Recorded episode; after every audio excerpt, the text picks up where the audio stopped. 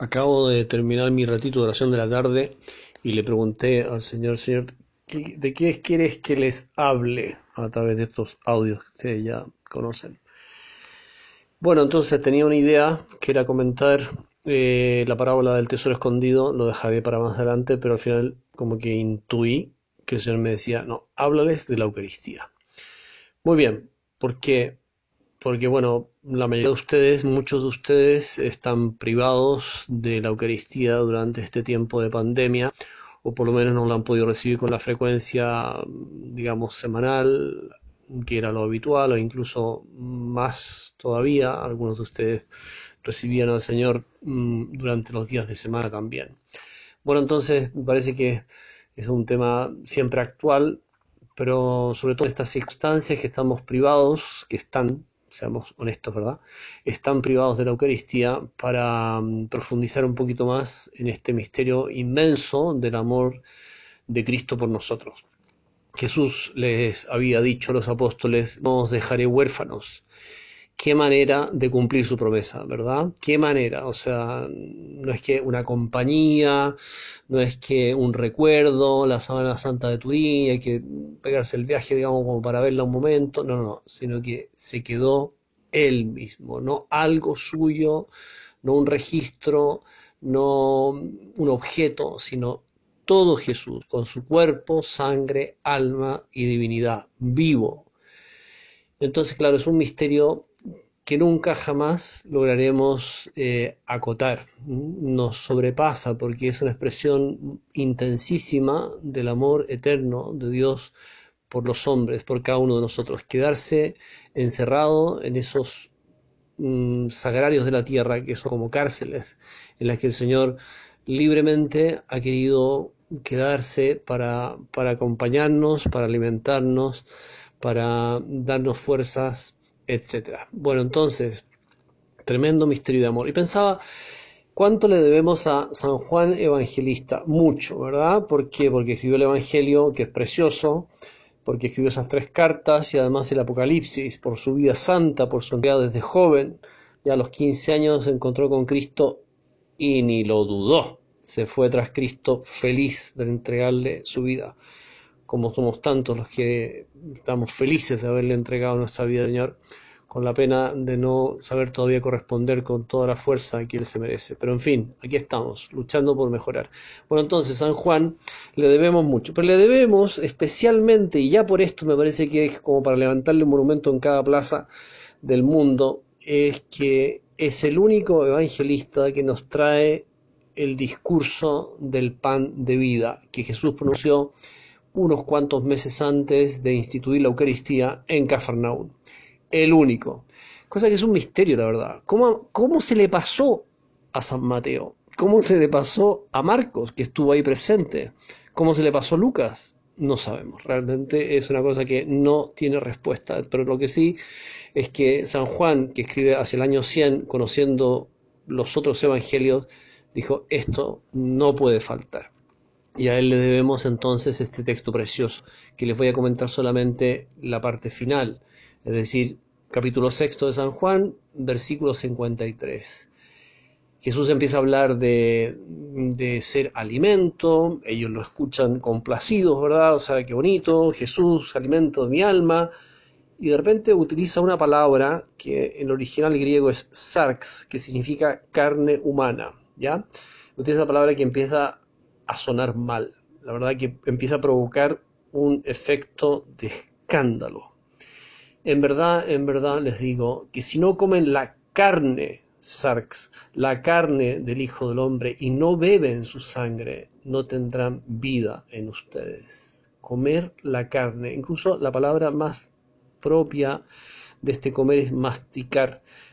Masticar la carne del Hijo del Hombre, beber su sangre, si no lo hacen, no tendrán vida eterna. El que come mi carne y bebe mi sangre tiene vida eterna, y yo lo resucitaré en el último día, porque mi carne es verdadera comida y mi sangre es verdadera bebida. El que come mi carne y bebe mi sangre permanece en mí y yo en él. Esto es es la locura, la verdad. O sea que esto no, no hay cómo calificarlo, esto no, no, no, hay que nota, no, no hay nota que ponerle, porque es, es tan, tan absolutamente por encima de nuestra capacidad de imaginación. ¿Quién podría haber, a quién se le puede haber ocurrido esto?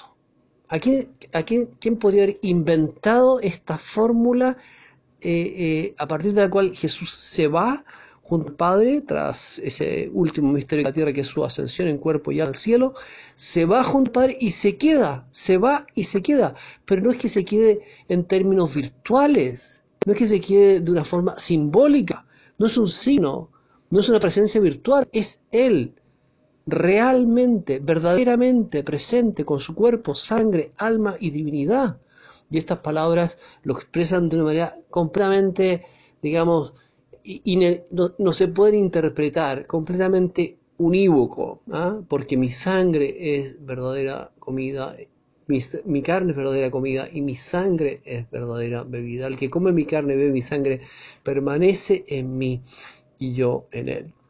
Bueno, les decía, ya con esto tendríamos que estar eternamente agradecidos a San Juan por este texto maravilloso, porque me parece a mí, si no estuviera, si no estuviera este texto, no sería tan fácil, la verdad, para la Iglesia, con toda la asistencia del Espíritu Santo incluida, eh, reconocer la presencia real de la Eucaristía, de Jesús en la Eucaristía, solo a partir del texto de la institución. Es decir, las palabras de, que Jesús dijo en la última cena, tomad y comed, este es mi cuerpo, que será entregado por vosotros, tomad y bebed, este es el cáliz de mi sangre. Bueno, hubieran bastado solo esas palabras para entender la presencia real de Jesucristo, o si quieren, para comenzar a captar esa presencia, a mí me parece que, que este texto de San Juan que recoge el discurso de la promesa de la Eucaristía es absolutamente fundamental. Y para nosotros los cristianos católicos es un motivo muy grande para llenarnos de gratitud al Señor, porque no nos ha dejado huérfanos, porque nos acompaña cada día desde los sagrarios de la tierra, porque está esperando el momento de unirse en un abrazo de amor con cada uno de nosotros, que nos acerquemos a Él llenos de fe, devoción, piedad, con el corazón limpio, con el corazón purificado por la gracia, especialmente a través del sacramento de la confesión, Cristo que quiere unirse a mí, a ti, a cada uno de nosotros. La verdad es que uno dice, Dios mío, Señor, llevas 20 siglos esperándome, 20 siglos para recibirme a mí que soy lo que soy nomás, y tú siendo quien eres. Es impresionante, ¿verdad?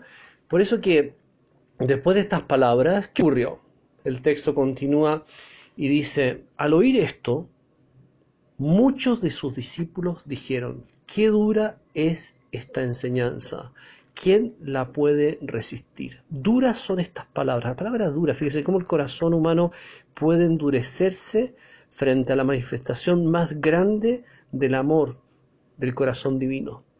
Bueno, así todos estos hombres reaccionan eh, escandalizados, la verdad. Eh, el amor de Cristo les escandaliza, la humildad de Cristo les escandaliza. No puede ser, duras son estas palabras. ¿Quién las puede resistir? ¿Cómo estás hablando tú, Señor, de, dar a comer tu carne, beber tu sangre? O sea, está bien que nos hables de amar a los enemigos y, en fin, y perdonar siete veces, setenta veces siete, pero esto de dar a comer tu carne y beber tu sangre. Bueno, entonces se produce una reacción por parte importante de los discípulos, no de los apóstoles, pero sí del grupo de los 72. Muchos ya no estaban con él, dice el texto de San Juan. Lo dejaron, escucharon las palabras de Cristo, les golpeó de tal manera que quedaron escandalizados frente a ese amor, esa entrega, a esa humildad del Señor. Ojalá que considerar la Eucaristía nos escandalice, Ojalá que nos despierte, ojalá que nos dé un poco de vértigo, la verdad, pensar en esta presencia real del Señor. No reduzcamos la grandeza del misterio del amor de Cristo por nosotros en la Eucaristía a nuestra pobre percepción. Porque claro, no, podríamos no podemos decir, o no deberíamos decir, bueno, yo, eh, en fin, no siento nada. Bueno, pero no porque no sientas nada, ni su presencia, ni en el momento de comulgar algo especial, es que Cristo deja de estar ahí. O sea, Cristo no está en razón de cuánto sentimos. Cristo está absolutamente. Lo reciba un pecador con el alma llena de miseria, sin arrepentimiento, o lo reciba un santo. Cristo está tanto para el santo como para el pecador. Es una presencia real objetiva. De tal manera que no midamos el valor o la grandeza de la Eucaristía como los otros misterios de Dios por nosotros no lo midamos en razón de nuestra percepción, de cuánto capto, cuánto siento, cuánto me llega, cuánto me, me, mueve, porque sería un triste camino y probablemente no avanzaríamos más allá de pocos metros. Bueno, total, San Juan nos cuenta esto y después el Señor, con esto termino, el Señor se dirige al resto de los apóstoles, es decir, el grupo de los doce, y le dice, también vosotros queréis marcharos. Impresionante. O sea, Jesús estaba dispuesto a recomenzar en el grupo de los doce, pero no estaba dispuesto a ceder en su entrega por nosotros en la Eucaristía. Estaba dispuesto a volver a encontrar un grupo de hombres para formarlos pacientemente, pero no estaba dispuesto a dejar de estar con nosotros, dispuesto para que lo recibamos en su infinito amor. También vosotros queréis marcharos y la respuesta de Pedro, Señor, ¿dónde iremos si solo tú tienes palabras de vida eterna? Pidámosle a Pedro, pidámosle a Juan, especialmente quizás a San Juan, que nos ayude a crecer cada día más en la fe, en la gratitud de esta, en, respecto de esta entrega inmensa del Señor en la Eucaristía. Y así cuando lo recibamos, la próxima vez que lo recibas, tendrás el corazón más dispuesto, más abierto a la bendición inmensa que el Señor nos quiere dar cada vez que lo recibimos en la Sagrada Eucaristía.